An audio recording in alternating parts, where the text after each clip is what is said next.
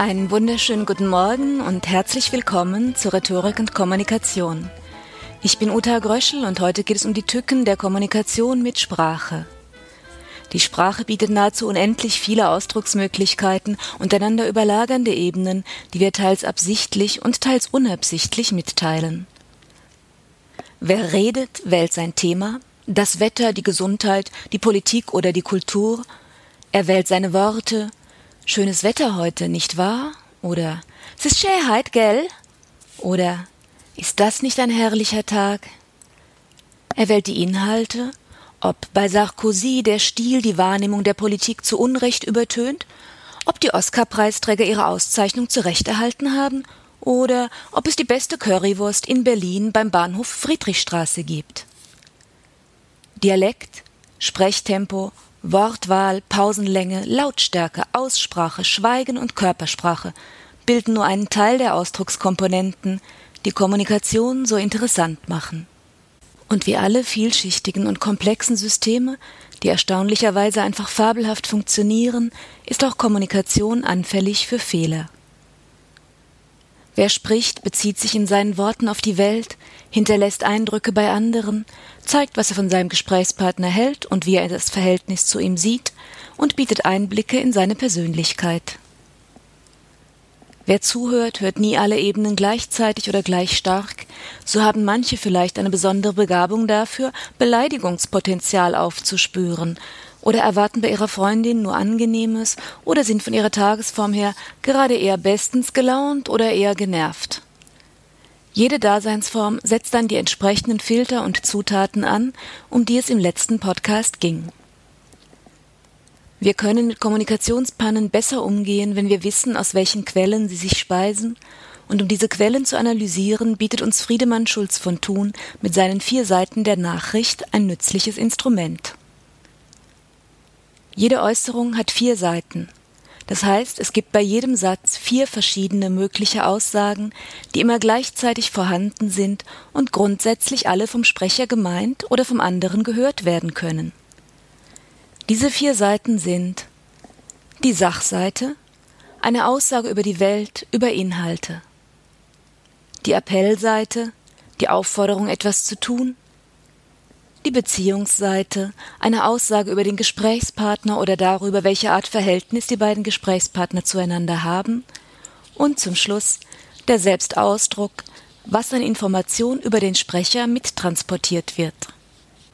Die Situation, die Beziehung der beiden Gesprächspartner, der Tonfall und die Körpersprache helfen wie immer, die Aussage stärker auf eine Seite zu ziehen und Kommunikation öfter gelingen zu lassen. Die Seiten der Nachricht können stärker oder schwächer ausgeprägt, mehr oder weniger offensichtlich sein, aber grundsätzlich sind sie immer da. Carla ruft Michael an. Du, die Rocky Horror Picture Show fängt schon um halb zwölf an. Damit macht sie zum einen eine Aussage über die Wirklichkeit. So ist es. Um 23.30 Uhr beginnt die Vorstellung, nicht um 23 Uhr und nicht um Mitternacht. Sie fordert außerdem Michael auf zu handeln. Das soll er tun. Sei pünktlich da, Alter, geh rechtzeitig los, denk dran. Dann steckt in ihrer Aussage noch etwas über ihre Beziehung zu Michael.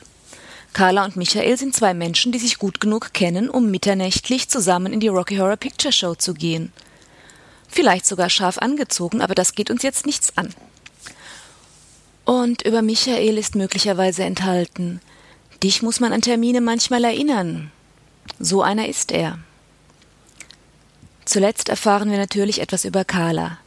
So ist sie, das will sie, so geht es ihr. Sie ist eher die Organisatorin für diesen Abend, sie will den Film von Anfang an sehen und sie fühlt sich verantwortlich für Michaels pünktliche Anwesenheit. Schulz von Thun bringt noch ein besonders hübsches Beispiel. Was ist denn das Grüne in der Soße? Die Sachseite. Die Bezeichnung für das Grüne in der Suppe ist unbekannt, ist gefragt, da ist etwas Grünes in der Suppe. Appell. Sag mir bitte, was das ist, gib mir diese Information, gib mir am besten gleich das Rezept. Beziehung. Hm, deiner Kocherei ist ja nicht zu trauen. Oder auch, wow, du hast ja wirklich ein Talent für raffinierte Zutaten. Die Selbstaussage. Ich will wissen, was ich da esse. Natürlich sind bei den Seiten immer auch zahlreiche andere Deutungen und Nuancen denkbar, je nach Tonfall und nach Situation. Wir denken ja gerne, wir drücken uns beim Sprechen klar und deutlich aus. Ebenso denken wir, dass wir sehr wohl verstehen, was andere meinen, manchmal behaupten wir sogar, das besser zu wissen als diese anderen. Dann haben wir gründlich vergessen, wie viele Faktoren mitwirken, wenn ein Sinn entsteht. Es wirken die Worte, die Betonung und die Körpersprache, es spielt eine Rolle, welche Bedeutungsnuance die Gesprächspartner mit bestimmten Wörtern verbinden, welche Erfahrungen sie im Vorfeld mit den Themen und mit den Mitredenden gemacht haben, wie sie zueinander stehen und welche Gefühle mit den Themen der Situation und den Beteiligten verbunden sind. Manchmal löst ein bestimmter Tonfall so starke Emotionen aus, dass alles Inhaltliche davon überschattet wird. Manche reagieren auf salbungsvollen oder rechthaberischen Stimmklang mit starken Aussetzern, weil sie unangenehm an frömmelnde Heuchler oder sadistische Lehrer erinnert werden. Inhalte hören sie in einem solchen Fall kaum mehr. Aber zurück zu den vier Seiten der Nachricht. Sache, Appell, Beziehung und Selbstausdruck. Alle Seiten sind gleichzeitig vorhanden und welche gemeint ist, weiß nur die Sprecherin oder der Sprecher. Und das auch nicht immer so zuverlässig. Bei schwierigen Gesprächspartnern oder in anstrengenden Situationen ist es eine besonders gute Idee, sich möglichst klar und eindeutig auszudrücken, also einen Appell als Appell zu formulieren und Beziehungsprobleme auch als solche anzusprechen, anstatt sie im Unterton mitzuschleppen. Das ist für die meisten Menschen schon eine ziemlich heftige Aufgabe, weil wir es nicht gewohnt sind, den Kopf zwischenzuschalten und bewusst und gezielt zu kommunizieren. Im privaten Bereich versuchen die meisten es erst dann, wenn ein Konfliktmonster schon grinsend die Zähne wetzt. Im beruflichen Bereich lohnt sich eine entsprechende Überlegung in jedem Fall, etwa bei Verhandlungen, bei Verkaufsgesprächen, bei Bewerbungen oder auch Schlichtungen. Soweit für heute zur Vielfalt der Sprache. Um die Besonderheiten der Beziehungsebene und um die vier Ohren des Menschen geht es dann im nächsten Podcast. In diesem Sinne, auf Wiederhören, alles Gute und eine schöne Woche.